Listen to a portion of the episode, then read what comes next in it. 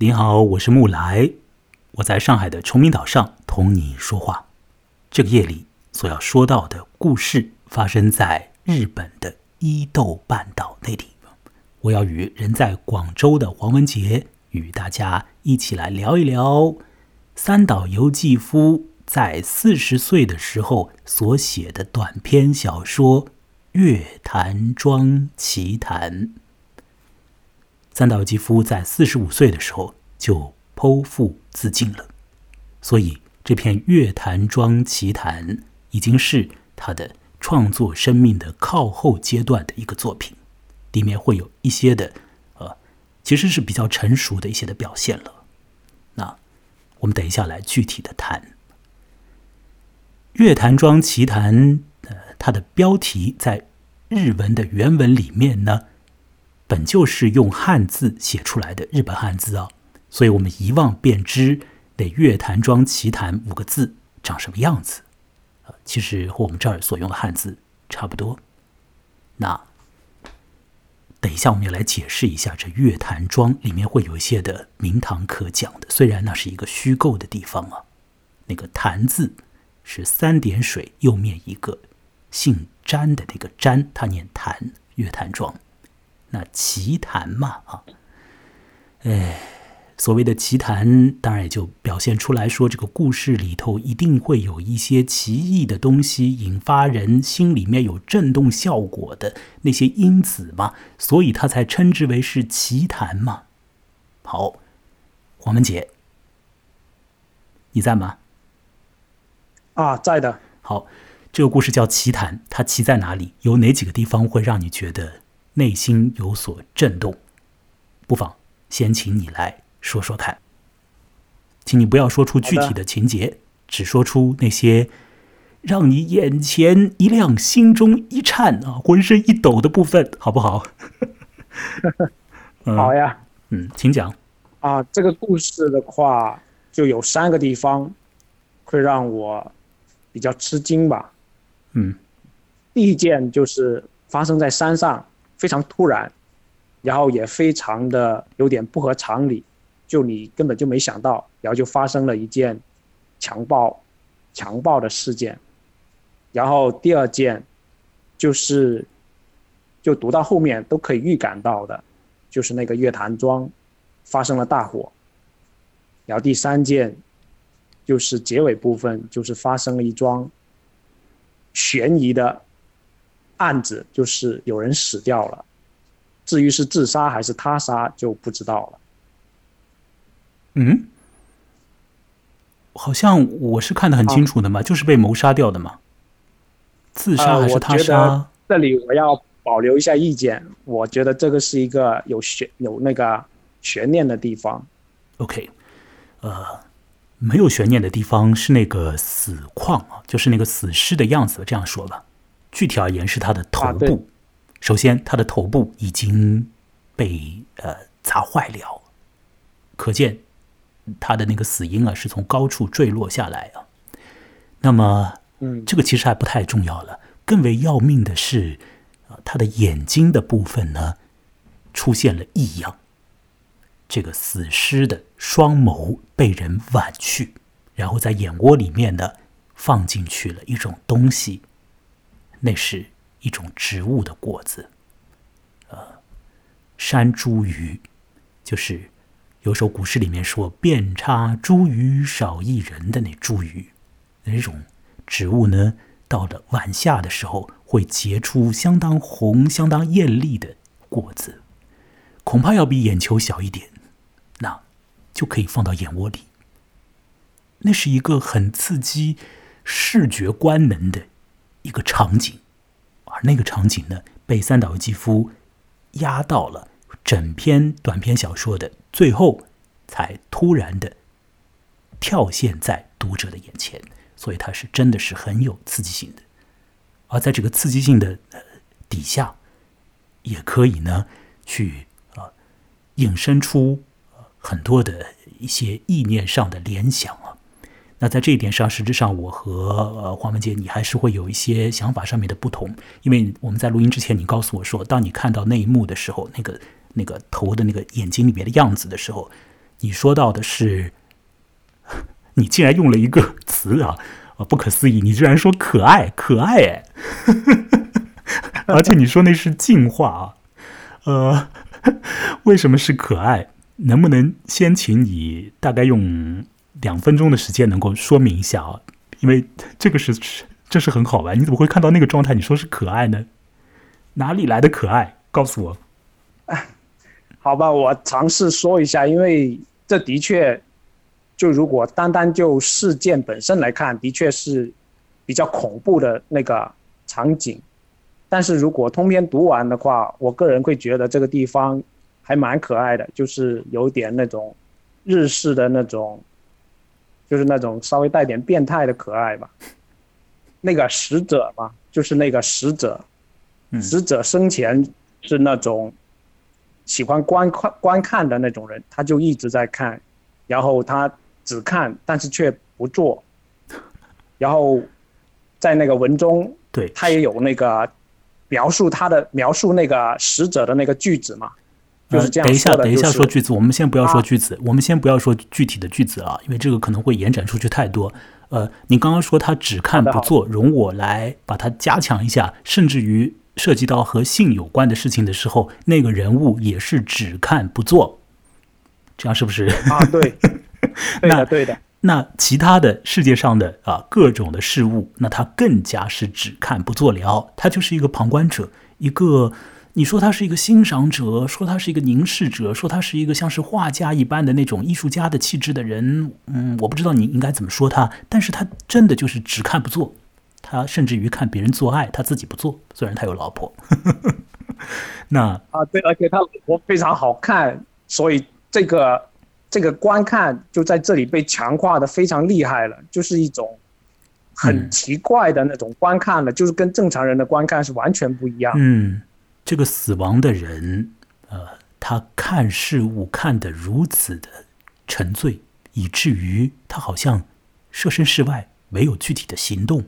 而当他死了以后，他的眼珠子被挖掉，换上了一种有生命力的植物的这个器官，反而好像是一种赋予了他这个生命啊，或者说赋予了这个王者以一种新的一个哎，一种真切感。他以前好像活的时候反而是不真的，死了以后眼睛没有了，反而真切了一点了啊，会有这种奇异的这个感觉。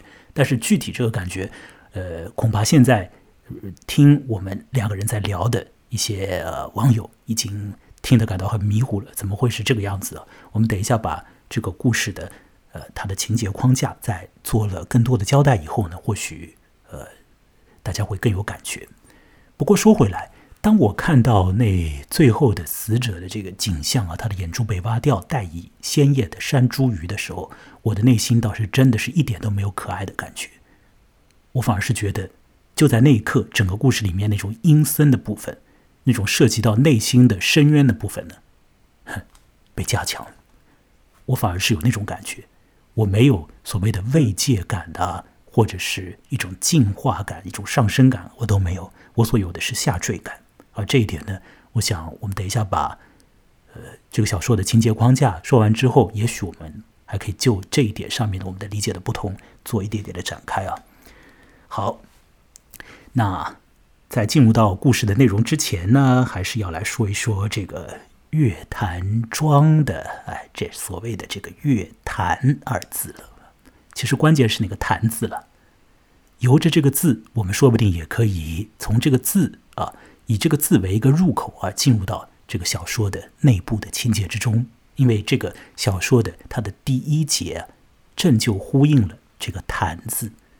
所谓的乐坛，照着三岛由纪夫呃他的说法，照着这个作者的讲法，照着这个故事里头的叙述人的讲法，是说这乐坛呢是来自于中国古书哎，来自于我们这边的古书啊，是唐代的一首七言绝句啊，应该是七言绝句吧，里头的一一句话，是吧？黄木杰，我没说错吧？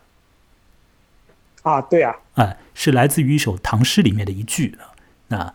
那那首唐诗呢？这个具体我们不去说这个唐诗的全文了吧？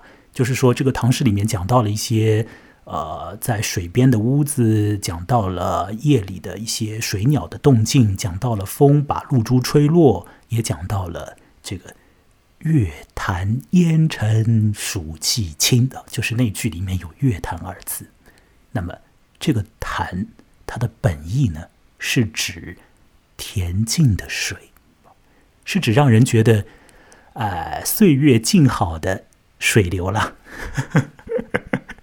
但是，就是这种啊，呃，恬静的水啊，倒是在这个小说的一开头啊出现的时候，这个有一股恬静的这个涌流啊，它变得不恬静了。然后呢，上窜下跳的，晃来晃去的，鼓胀又收缩，显得有点恐怖和不安宁，会给予这个小说的叙述人以那种感觉，而那种感觉也就制造出来了。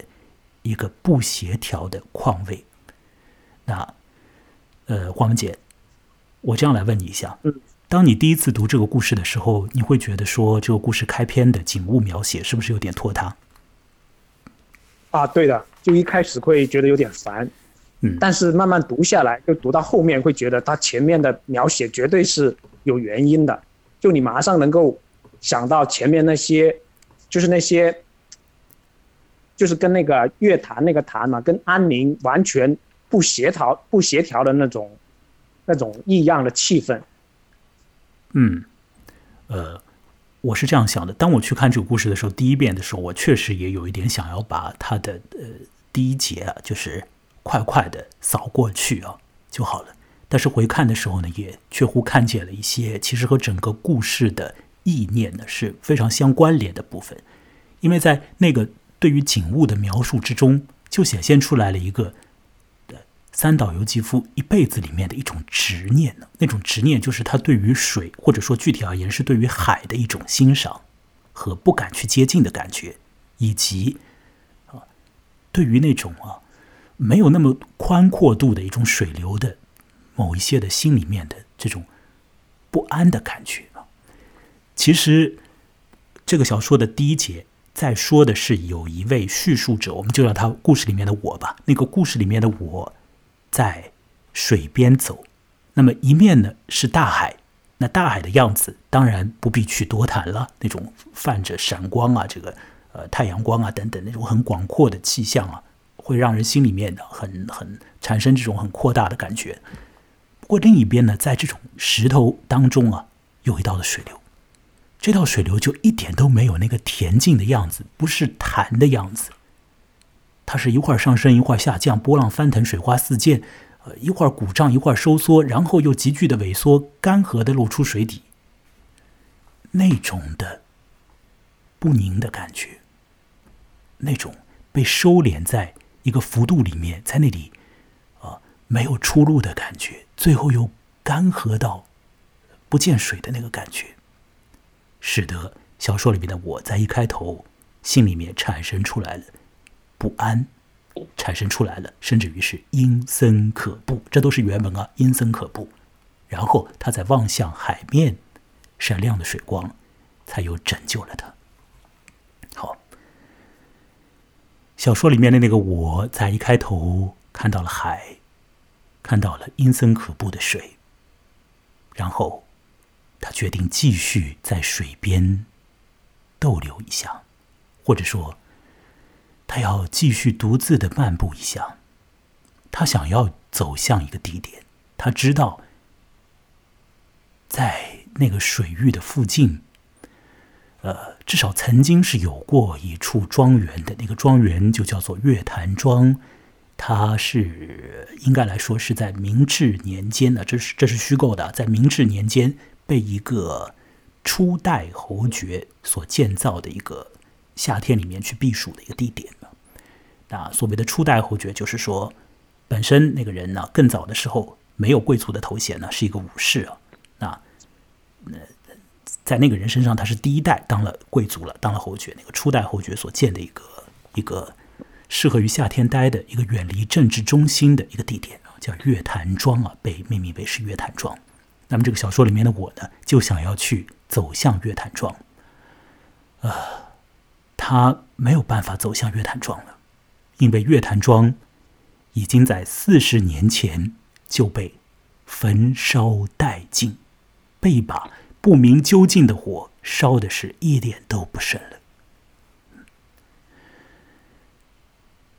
这个情况，是由一位老人，水边的老人告诉小说里面的我的。那个老人与小说里面的我在水边偶遇。当我提出说想要去找月坛庄的时候，老人似乎心里为之所动啊，好像勾起了他一些，呃，在多年以来，事实上是四十年以来都没有与人好好去聊的一些事情。那么，这个老人讲起了他的回忆，讲起了月坛庄的往昔，讲起了在他二十来岁的时候所发生的。月坛庄那边的有一点点奇怪的事情，讲起了非常别扭的一次强暴，讲到了一个美丽的夫人，讲到了一个傻傻妞，一个笨姑娘，讲到了一个被剜去了眼珠的一直在观看的男人。接下来，让我来放一段。菲利普·格拉斯的音乐，这段音乐会持续四十多秒钟的时间。而后，我要把这故事的情节框架，事实上是这位老人以比较零散的方式所回忆出来的一些内容，呃，跟各位来说明一下。而后呢，我再与黄文杰去谈对这个故事的其他的我们的各自的感受。那么，在我去介绍这个故事内容内容框架的这个过程里面呢，我希望黄文杰可以来帮我，因为有可能会。呃，这个思绪上有些不稳的部分呢，请你要立即就是帮助我一下，王文杰好吗？好的，好，那来听这段，其实是有着不稳定感觉的菲利普格拉斯的音乐。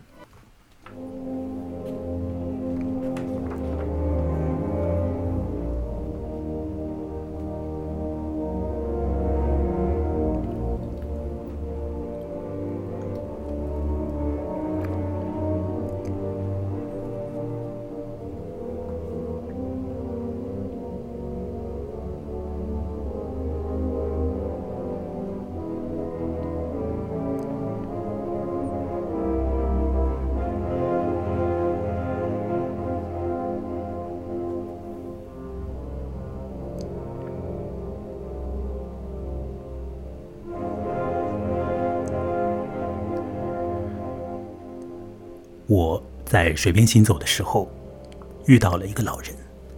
那个老人呢，他的名字叫做圣造。当圣造听到我说想要去找月坛庄的时候，就勾起了他的回忆。圣造讲到说，嗯，在四十年之前，他曾经是月坛庄主人的儿子的玩伴。月坛庄的主人是一位明治年代的初代侯爵。他建造了那座庄园，在那里，啊，过着半闭式的生活。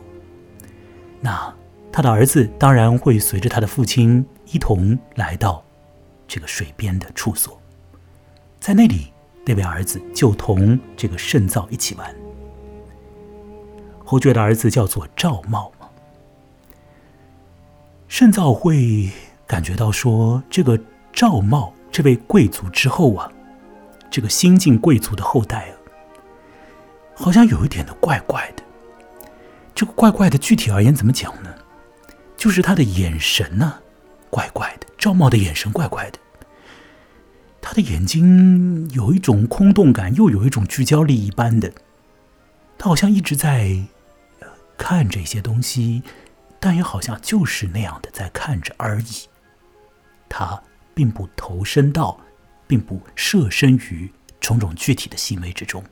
比如说，当小朋友去玩一些游戏的时候，别的小朋友可能会很起劲的置身于游戏的气氛里，而那位侯爵的儿子，就是那个赵茂呢，他只是在一边用很怪怪的眼光在那里看着看着，就是这个样子。那么，圣造啊。圣造他是渔民的后代了，他自己也是一个渔民。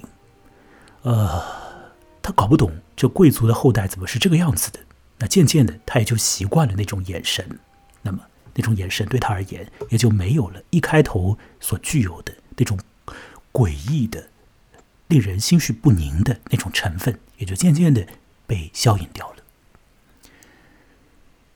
呃，或许是到了二十来岁的时候吧。啊，我这里要说，盛造和赵茂啊，他们两个人是基本上是同龄的，只相差一岁啊。那么，到了那个年龄的时候呢？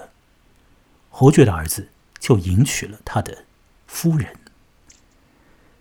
对于一个渔民而言呢，那结婚这件事情大概没有那么早吧。但是贵族他们就要结婚了，在那个年纪，所以那位夫人就来了。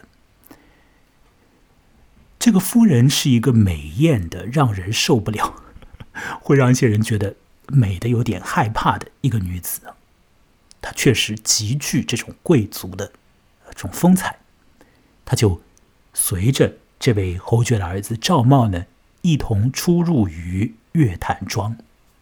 那当然，这个渔民盛造啊，看到这样的一个美女美女子来到了那里，他心里面呢一定会掀起波澜，甚至于他也不太不太敢呢，就这样随随便便的再去找他的常年的那个玩伴那位赵茂了。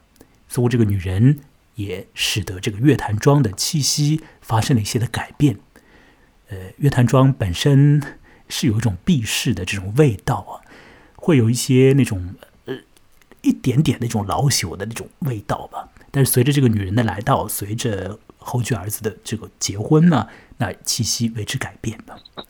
我在这里要说，那位初代侯爵死的比较早，所以实质上赵茂呢，嗯，他就顺理成章的继承了他的爸爸的这个爵位。变成了二代侯爵，那么，呃，对于圣造而言，这样的身份的人呢，应当称之为殿下。所以我们接下来就称赵茂为殿下。那有一天，呃，圣造穿的好好的路过月坛庄的时候，看到了这个殿下夫人独自的站立在月坛庄的门口。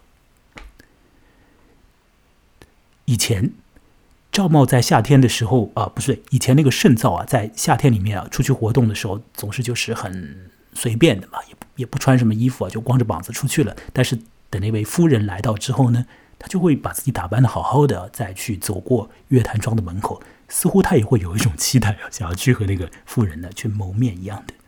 那那一次那个他真的看到那个夫人非常漂亮啊，站在那里，那个少奶奶啊，在那里非常的有贵族的气质，呃。那这位少奶奶就同渔民善造讲话了。他讲的是说，他本人近来有一种奇怪的感觉。他说他总是觉得好像啊，有一双眼睛啊，在看着他一样的。那个渔民甚造一听到这样的话，他心里吓了一跳。哎，因为呢，他认为那位少奶奶，那个贵族太太，要跟他讲啊，他自己闺房里面的事情，要讲他自己婚姻生活里面的东事情了。因为他自然而然的觉得，觉得说那双一直看着那个女人的眼睛，就来自于殿下，来自于那个赵茂嘛。那不过很快的，盛造的这个。恍惚，这种迷离的感觉，有一点点色情味道的感觉就消退掉了。因为呢，那个夫人呢，就跟他说是那双眼睛是来自于一个，似乎是来自于一个父亲的一个呃一个女人呢，一双眼睛。那盛造听到那里就明白了，说是那是来自于啊这个月坛庄附近的一个智力。有点，呃，有点低的一个，呃，一个女人吧，我们就叫她笨姑娘或者傻妞啊，等等都可以。那么盛造说，这样的人来看他啊，你不用去担心啊，呃，没有什么问题啊，他不会对你构成威胁，不会对你构成伤害的。那这位贵族夫人也就不再多说什么。可是接下来。这个故事就要走进到很可怕的一系列的情况里面去了。就是在那位贵族夫人与圣造啊谈到说有一个女人，有一个笨姑娘，总是好像在看自己的那个夏天，就发生了呃一个谋杀事件我认为是谋杀，但刚刚黄文杰说这个死因还有点可疑啊。就是这一点是在这个小说最后被揭露出来的，就是在在那个夏天呢，那位殿下那位。呃二代的侯爵死掉了，从高处坠落，头被敲开，而后眼睛的部分被挖掉，里面放进了山茱萸的果实。而在第二年的夏天，这位夫人又独自一人了。其实那时候她已经是一个双妇了嘛，已经死去了丈夫了，这个寡妇啊。依然以那种极其有贵族姿态的贵族派头的这个样子，又回到了月坛庄。他又独自来了。那在那个夏天里，啊，渔民盛造又与那个呃太太与那个寡妇啊有了接触。那个寡妇这次是请他跑到月坛庄里面来。请他进来，那那个圣造心里面当然是又翻起了各种各样的心绪，因为她确实是美的不得了的一个女人嘛。那请她跑到那个月坛庄里面要干什么？结果这个女人请他进来之后，拿出一个扇子，一个这种呃日式的这个扇子之类的东西。她身上面好像也不流汗，然后穿的也非常好，就在那边静静的扇那个扇子。那跟那个圣造说：“你跟我讲讲，到底以前发生过什么事情？”为什么我的先生会有这样的死死的这个样子？为什么他的眼睛会被挖掉，会被放进红色的山茱萸的果子里面？一定有蹊跷，一定有文章，请你现在同我道来。所以圣造就在那样一个有着威严的，又是极其美美丽的，呃，和他又很有距离感，但是他自己又很想去亲近的这个女人面前就。道出了原委。原来，早在二代侯爵赵茂与那位夫人成婚之前的一年的夏天，发生了一次离奇的……呃，我我我用这个“离奇”这个字吧，一个反正是不太正、不太自然的吧，一个 一个强奸事件啊！强奸里面还分自然不自然。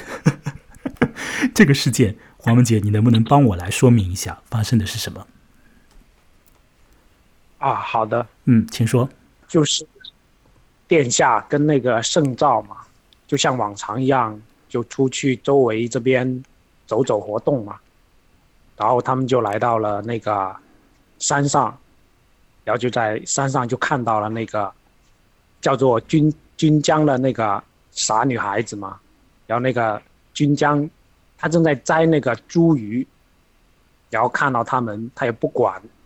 那个殿下和圣诏嘛，然后殿下在这个时候就给那个圣诏下了一个命令，然后圣诏就非常惊愕嘛，他没想到殿下原来还有这种本性存在嘛，他就命令那个圣诏去强奸那个君江，然后就在那个圣诏强奸那个君江的时候，殿下就也趴下来。看着那个圣昭，就是看着那个圣昭在在干那种事情嘛，然后盯着那个军将的脸嘛，就发生了这样的事情。嗯，那你说的这个军将，就是我前面所说到的那个智力有点问题的那个姑娘吗？那个笨姑娘，那个笨姑娘在殿下娶了老婆以后。就是会偷偷的跑到那个月坛庄的边上啊，一直好像在做着一些观察一般一般的，那好像在看一些东西。那个笨姑娘也在看一些东西。那么这种眼光里面啊，都透露出来一种奇怪的感觉。那这种感觉实质上是被那位侯爵夫人已经觉察到了，她觉得非常的诡异啊，非常的异样，有一双眼睛好像在看自己啊。那是的，刚刚华文姐已经说了。在呃这个二代侯爵和他的老婆结婚之前的一年的夏天呢，就发生了这种样子的强奸的事件。这位贵族的少爷命令他的玩伴去立即强暴一个在路边采果子的这个笨姑娘。那么，那后者就真的去这样去做了。他也倒是没有没有多想什么，就真的去强暴去了。在这个强暴的过程之中，在发生这个。身体的剧烈的这个关系的过程之中呢，那位殿下一直在看着整个的过程。当然，他总是在看着各种事情，而这回他看的是这样一个不堪的场景。呃，当然这里头有一些我们一般认为的那个变态的情况哦，他在看着。小说里面是讲说看着那个呃呃。这个笨姑娘看着这个军将的脸呐，那我想，其实他整个场景都在看呢，既在看男人，也在看女人，就是在边上在那里看，而且是凑得很近的看，凑得很近的看，以至于当那个肾脏啊在兴奋的过程之中啊，就是原来他可能闭着眼睛一段时间，然后突然睁开眼睛的时候所看到的，并不是那个女人的脸，而是那位殿下的脸。就是凑近到了这样的程度。好，那我说回来，那么那时候在月坛庄里面呢，圣造就把上述的那个有点奇怪的奸淫事件呢，原原本本的讲述给了那位夫人听，那个寡妇听。女方听完，也没有流露出啊。很多的这个情绪反应啊，确实有这种贵族的派头啊，只是稍微动动扇子之类的，就跟呢那位圣早讲说，那看来那个女孩啊，她恨的不是你，而是我的这个先生。女人说，那位殿下，在娶了她之后，没有和她发生过性关系。或者这样讲吧，没有和他有过实质性的那种呃身体性的那个性的那个密切的关系，有的只是把这个女人的衣服脱光之后在边上看，就这样用眼睛啊这样不停的去看看看看很长时间，仅此而已，没有下一步，没有更多的动作。女人一直对这个事情是介意的。他知道他的先生有一些的问题，而现在当他从这个渔民圣造的口中知道了那个离奇的，呃，有一点离奇的那个强暴事件之后，他心中好像也解开了一些的迷惑，他也明白了一些事情的原委啊。这样子，那个夏季也就如此的过去了。那么到了啊，到了秋天的时候，出现了一场大火，那个大火。其实也不知道是谁烧的，是吧？不知道是谁放的火。黄文杰是这样吗？啊，对，是的，一场，我猜，我猜应该是，就是可能是夫人故意放的吧？对，搞不清楚，因为那个夫人已经在夏天的时候他就走了。那对他走了，或者说至少说从那个后来变成老人的那个肾造渔夫肾造的口中来说的话，夫人在夏季过完之后他就离开了月坛庄了。那。不清楚是谁放的火，有各种各样的可能，有可能是那位夫人，她就一直留在月坛庄，然后她自己烧掉了那个呃那个建筑，也有可能那个夫人指派某人去烧掉了它，也有可能是那位军将，就是那个笨姑娘，在杀了殿下之后，又跑过来放火，索性将整个月坛庄付之一炬，也是有这种可能的。只有一种可能是不存在的，只有一种可能是不存在的，那就是渔夫圣造烧了那个建筑。为什么我说这种可能是不存在的？这是三岛由纪夫对于圣造这个人物的通盘的一个塑造。对我来讲啊，给了我这个印象，就是他做不出这样的事情，因为圣造在三岛由纪夫的笔下就是一个彻头彻尾的一个渔民的一个形象，而这种彻彻底底的渔民的这种有着。具体的生活感的，啊，有着这种行动力的，没有很多形而上的这种乱七八糟的想法的，不会什么陷入到在旁边看啊看看啊看什么都不做的这种男性的形象啊。三岛由纪夫是非常非常喜欢的啊，他是着迷于、痴情于 这种形象的。那这里头一定是有着这个同性恋的情况，但是我们在这里呢，也不要去展开这一点呢。关于三岛纪夫的这个同性恋情节，我们以后说不定在他的别的故事里头有有有更加分明和更加外露的这个表现。但在这个故事里，同样也有。我在这里要说的是，三岛纪夫是喜欢圣造这类的人物的。他觉得圣造这类的人物不会动什么小心眼啊，在心里面转来转去的，他不会去放那个火的。这团火不晓得是谁放出来的，也许是天谴。不管如何，月坛庄被付之一炬，后来那边沦为了采石场，一切都消失。一切都不见了。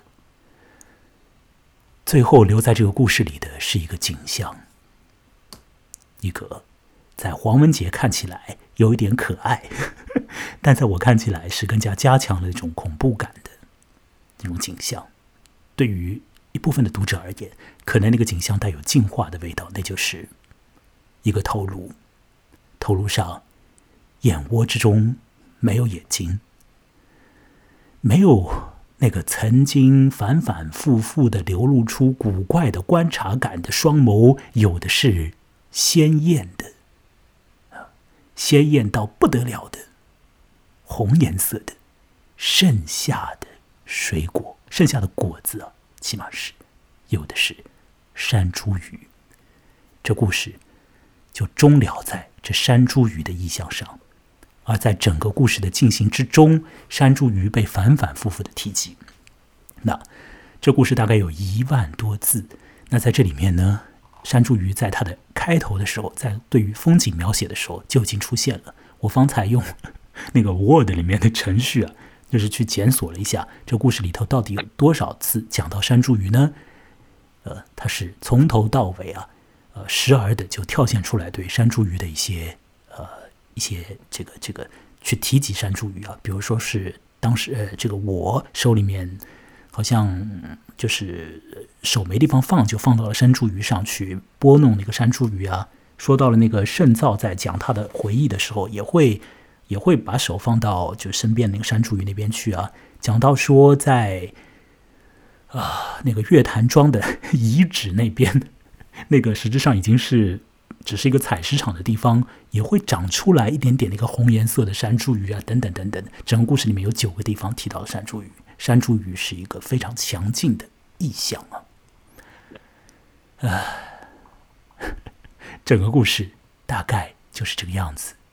接下来我要再次的放这个菲利普格拉斯的音乐。那这次我们一边听音乐，然后一边从故事的这个具体的情节里面走出来。那。在音乐大概放了呃半分多钟以后，我想请黄文杰，你再来说说我们已经讲到这里之后，再来说说你对这个故事的感觉。这次你可以具体的展开来说了，可以吗？嗯，好呀。好，你可以在音乐的进行之中整理一下你的思绪。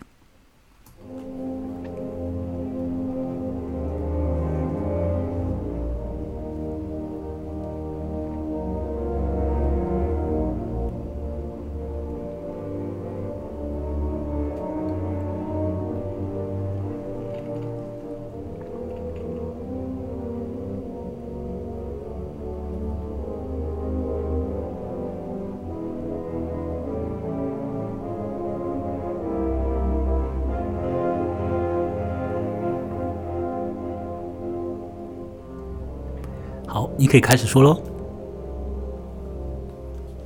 啊，现请讲吧。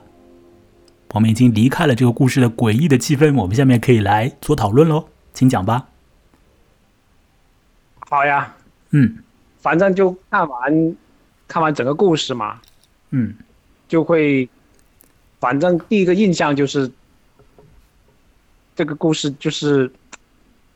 哎，就是日本才会写出来的那种故事了。哦，有着然后就是嗯，你说嗯，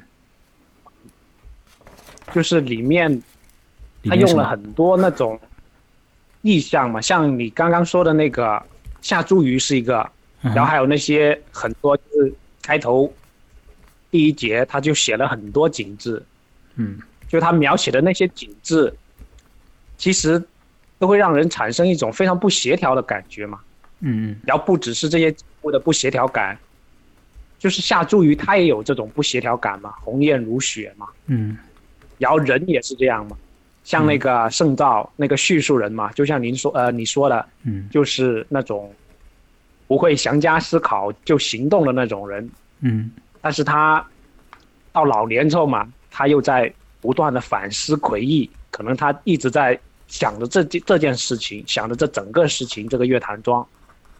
然后哎那个等一下等一下暂停暂停我我在这里和你的意见不同啊，我认为圣造他照着那个故事的文本来看的话，他没有一直在回忆反思啊，他是因为遇到了一个人，那个人那就是那个小说里面的我嘛，他要去找乐坛庄，要去寻访乐坛庄啊，所以那个老人才用一种其实是比较不连贯的方式再去，就是其实磕磕绊，稍微有一点不连贯的那个方式再去讲一些往事，他就是把它一点一点的去讲出来，而且他一开始啊，讲的，对我知道，嗯哼，一开始他讲的也不是这个故事的关键，一开始他讲的是，比如说初代侯爵啊，怎么样建这个乐坛庄啊等等的，而后他后来讲着讲着讲着讲到后面才 自己可能也兜不住了，就把一些事情才讲出来。我认为圣造这个人他是不会陷入在对于往昔的这种追怀里面的，正是因为他不会陷入在对于往昔的这种啊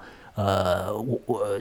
强暴事件啊，或者对于死亡事件啊，这个反反复复的这种追索之中，不会做这种乱七八糟的想法，嗯，就用乱七八糟这个词吧，不会被这个事种种事件所牵绊，所以他才更加像是三岛由纪夫笔下的一种三岛由纪夫喜欢的男性形象。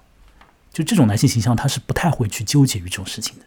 但是呢，有人当他有有人跑过来和他聊起来的时候，这个男人可能他会一点一点讲出来一些情况。我是这样理解啊，我知道，好。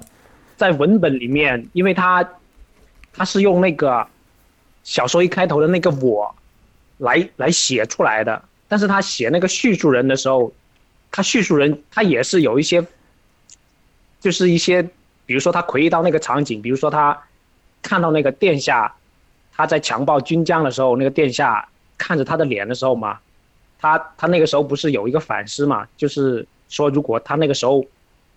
他是那种轻蔑的喜悦，就那个地方你有没有看到？我觉得圣造他还是有一些想到了一些军将看看到的那些问题了，还有那个夫人看到的问题，可能圣造后面我觉得他可能也反映到了。呃，我把你的话整理一下吧。我的理解是这样的啊，就是说我我这是你刚刚那句话啊，对我的理解是这样的，就是你的意思是说，在这个故事里面的女性对于局面看得比较清楚，而这个故事的那个回忆者老人圣造啊，他其实是并不能够通盘的呃去回忆以前的事情，也并不能够通盘的去理解这件事情，就是怎么会有一个强暴，怎么会有一个这样的那个烧掉的房子等等的，都不是很能够明白。包括我刚刚呃，其实前面讲情节的时候，我还漏掉一些关键的，比如说就是当那个乐坛庄被烧毁之后呢，按理说，呃，圣造的它的可疑性疑点是最大的嘛，因为圣造就是一直在乐坛庄那边活动的。但是当警察要来调查圣造的时候呢，那个乐坛庄的他的产权的所有人，就是那个寡妇了，来了一封非常恳切的信，啊、对对对，就跟那个就跟那个警察讲说，不要追究这件事情啊，这件事情可能乐坛庄被烧掉只是一件好事，只是一个老天下达的一个意思，就是让那个乐坛庄那片土地啊归于当地人所有啊，不要再被一个那种没有名堂的一个建筑物控占占据了，等等等等的啊，就是那个女人写了这样的信，可见这个女人实际上她是非常了解一些情况的，她知道她置身在一个什么样的，我要说故事里。她知道她的老公是一个怎么样的人，她好像看到了一些你说是不协调或者变态啊等等等等，呃，但是圣造他并不能够啊发发掘很多东西啊，很多东西都是破碎的，在他的回想里。那么另外呢，就是这个呃，这个笨笨的女孩子被圣造说成是傻妞的，呃，不是傻妞，就被圣造说成是智力有问题的 这个这个这个女孩子啊。虽然说她智力有问题，可是她也立即就见到了问题的这个实质啊，就是当那个女孩子被人强暴的时候，她知道那个强暴的那件事件背后还有一个人在去。再去操纵那个世界，你懂吗？就是这个这个女人，她最后不要报仇吗？她报仇的时候没有去找直接强暴她的那个男人啊，而是去找了那位侯爵啊，找了那个殿下，找了那个二代侯爵啊，然后把他给，就是说把他眼睛至少做了一点处理，对吧？不晓得是那个傻姑娘直接就杀掉了那个呃殿下呢，把他推下了什么山脚呢？还是说那个殿下自己就摔死了，然后那个傻姑娘看到之后就觉得说：“哎，我应该把你的眼珠挖出来，我就是应该挖出你的眼珠。可能我本姑娘本人也不晓得为什么要挖，但是本姑娘就是要挖。然后他就把他的眼珠挖掉。接下来，而且 我要放两个鲜红的果子在你的眼睛里，好像那都是一个这个这个傻姑娘要做的事情，而这种行为背后是有一个。”他好像明白了一些状况之后，才能够去促使他的行为做出来的。而那个圣造呢？是啊，圣造呢？他其实是已经和那个事情啊有一种隔开的感觉了。他已经好像和往昔的事情啊有一种隔开，而甚至于他在当时在四十年以前置身于那个世界里面的时候，好像也没有做很多的这个想头。那当他去回溯这个故事的过程之中。回溯他的回忆的时候，也没有添加，请注意啊，这是关键啊，也没有几乎没有添加任何的评论，只有以下的两种评论，他会再添加的，一个是评论那位夫人有多美，第二个是评论他的小时候的玩伴，也是他的近近似于是他的主子一样的那个。殿下那位二代侯爵评论他的眼睛目光有多奇怪，只是想到这两件事情，我这样说有问题吗？我知道你说的那个意，嗯，我大概知道你说的那个意思。好，那但那 但什么？你说可以跳过去了？哦，可以跳过去，那就好了。那你你刚刚提到的几点呢？你说到这个故事有日本的况味，那当然毫无疑问是有的。其实三岛由纪夫的所有的故事都极具日本的风味啊，他就是一个非常能够表达某种日本况味的一个作者。虽然说好像它有一种国际化的派头，不过它其实根子里面非常日本的。那么你说到了这个呃小说里面有很多这种不协调的。气氛啊，当然是这个样子。不协调的气氛，在这个故事的一开头，我已经说到，在这个故事的一开头，对于景色的描写之中就已经涌流出来了。那么，其实，在标题里面的那个乐坛的“坛”字啊，也已经体现出来了这个不协调啊。那么，还有一些，嗯，有着象征性味道很强的，或者说很容易使人去做一些想象的那种，呃。这个符号一样的东西，比如像是山茱萸，山茱萸不是夏茱萸，是山茱萸。山茱萸就是一种植物，它就叫山茱萸，它是在夏天结果。那这种这种植物在小说里面被反反复复提到啊，就是很鲜艳的，或许会给人于一种生命感啊怎样的？但是你要说这个 这个这个东西上，它到底会让你做什么样的更多的解释吗？我认为其实没有必要做很多这种做太多的过度的阐释，倒是不必要。我在录音之前看到了一个日本人所写的一个资料啊，在，Google 的时候 Google 到的，那个日本人是用日文写的，当然用日文写。不过 Google 有翻译程序吗？所以你一翻译这个就中文就出来了。呃，日本人做的笔记是他蛮有意思的，他说这。他做了一个阐释了，我觉得有点有有一点点过度，不过又好像有一点点意思啊。说什么呢？是说月坛庄啊，既然这个名字啊出自于一首中国古诗嘛，就是唐代的一个人所写的，呃，月坛烟尘暑气消啊，这这样的一个诗句，那么就说明呢，三岛由纪夫对于唐中国唐代的诗歌呢有所涉及，有所涉略啊。那么，这个日本作者就说啊，由此啊，这个茱萸这个东西啊，可能有一个别的意味哦，因为在中国人的诗文里面，茱萸的一个最大的意念上的关联是那句“遍插茱萸少一人”，遥知兄弟登高处，遍插茱萸少一人。这个日本作者说，有可能。三岛由纪夫还知道这句诗，所以他用了更更加去倾向于去强调这个茱萸这个东西，而不是别的什么果子。我觉得这里有一点点的过度阐释，不过呢，它也渗透出来了一个呃还比较合情理的一个东西，就是在这个“遍插茱萸少一人”的这句话里啊，所渗透出来的是对一个男性的。怀念，或者说是遥想。遥知兄弟登高处，遍插茱萸少一人。而三岛由纪夫实质上，他更加喜欢男性。我不知道这样的一个这样的一个阐释是不是你听起来有点不对头了？这有点过度的一个阐释了。但我这次，你说。就是一开始是没有想到，就是会有三岛由纪夫他那个本人那个特性在这里面嘛，我就把它当做一个普通的故事这样来看。就是如果再把三岛由纪夫那个有点那那种同性恋那种特性加进来看的话，会看得更就更开了。嗯，就意思就是能理得更顺一点。嗯，呃，然后就是你。你刚刚说嘛，你看到后面是一个恐怖的下沉感嘛？可能也是因为有那个特性在，然后我大概也知道是这种这种东西。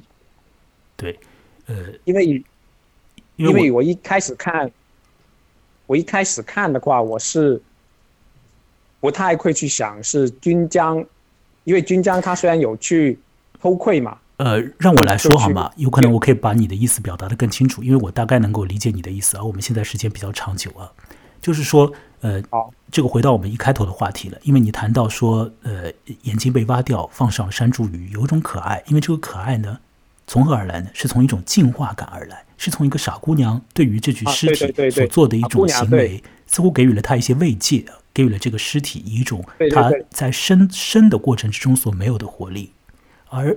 实质上，如果你比较了解一点三岛由纪夫的话，你会知道啊，在他的所几乎 就太多的小说之中啊，对于女性啊，其实都没有太，就女性都没有提供出来什么慰藉的，都没有提供出来什么慰藉，而是说，好像女性心里面有很多想头，这种想头反而是一种让人怕怕的东西。或者说是一种让人你这样说，让人心里有点烦的东西，让人心里有点烦，有点想避开的东西。三岛几乎不想亲近这种乱七八糟的想头，他反而想去亲近一些就是很直接的这种身体行为。而关键来喽，而他本人呢，他脑子里也偏偏有很多很多的想头哎，所以你不是搞得很很麻烦吗？他喜欢那种很有行动力的，让我用一个。比较粗暴的说法就是他喜欢那个怎么说，就是钢铁直男一样的人，这是很粗暴的说法。然后他也想要变成那样的人，他不喜欢那种女性，他欣赏这个故事里面的那位贵族夫人，我是这样认为的。他非常非常欣赏那种人，而且认为他身上有一种美感，那种美感适合，甚至和日本传统里面的一些东西是相互关联的。呃。他也觉得那个傻姑娘，也许觉得那个傻姑娘身上有一些的、有一些的特质啊，呃，是有点意思。不过，呃，总而言之，好像他更想要去亲近的那种人物，是那位渔民圣造。嗯，圣造是那个当听到说你去强奸那个人，然后立即去强奸、投入行动的那个圣造，是那个好像不会将自己沉入在某一些具体的回想之中的圣造。好像是那个对于很多的情况都看不太懂的圣造，好像是那个很原始的，用这个词也不是很好啊。那位圣造，三岛由纪夫。还不想亲近另一个人，那个人就是故事里面的那个赵茂，也就是那个死去的侯爵的二代。三岛由纪夫也许不想成为那样的一个永远都在观看的人物，而他本人很不幸的，某种程度上，他就是那样的就是赵茂。为什么这样说呢？我有一个理由。如果要去看一本书，你就知道了，那是镜子之家。在这本书之中，三岛由纪夫化成了几个分身，其中的一个分身是一个一直在观察这些事情的一个视觉上面的一个呃有这种视觉天赋的一个人呢。那三岛由纪夫会认为他的人生里面的一部分的性情和和那个那和那种性格状态和那种处事状态是相关的，是相通的。那我们说到这里，其实已经啰里吧嗦说了太多了。现在要将近一个小时的时间，这个故事我想大概就说到这里吧。黄梅姐，你还有什么要补充的吗？啊，没有了。好，那 希望这种希望这个啰嗦的方式啊，大家能够忍受下来。如果忍受不了的话呢，它可以成为一档催眠节目，也是不错的。那看看三岛由纪夫的故事吧，是很好的故事哦。嗯。其实他的长篇小说要比他的短篇小说来的更精彩。长篇小说里面会忍不住有很多辨析的部分，有很多这个思辨的部分。那在我们方才所讲的这个短篇小说里面，那种思辨部分没有，化成了一些这个情节感比较高，对这个意象感的，或者是这种情节性的这种东西。那嗯，三岛吉夫那时候已经到了呃一个某种。晚期的阶段，他开始去滤去那个有一些啊很多的这个思辨性的东西。不过他真的是滤脱不掉的，因为他自己就是一个不断的在思辨一些事情的人呢。虽然他也有可能不想成为那样的人啊，他就是一个这样的诡异的，呃，其实或许他活得并不愉快。好，我们说完了。那那个呃，我的微信公众号和我的名字是一样的，叫木来啊，欢迎各位来添加。然后呢，呃，这次这个节目啊，我觉得稍微有一点，可能有一点松和有一些，嗯，就是有一些有一些杂吧。但是基本上有一个线索还是在的。那呃，也谢谢大家听到现在哦。那如果说可以给予来赞赏的话，对于以后做节目也是很有帮助的。可以来聊聊更多的。小说和故事，甚至于呢，去现实之中去探索一些虚实之间的东西。好，那么谢谢诸位了，谢谢黄文杰，大家再见，再见。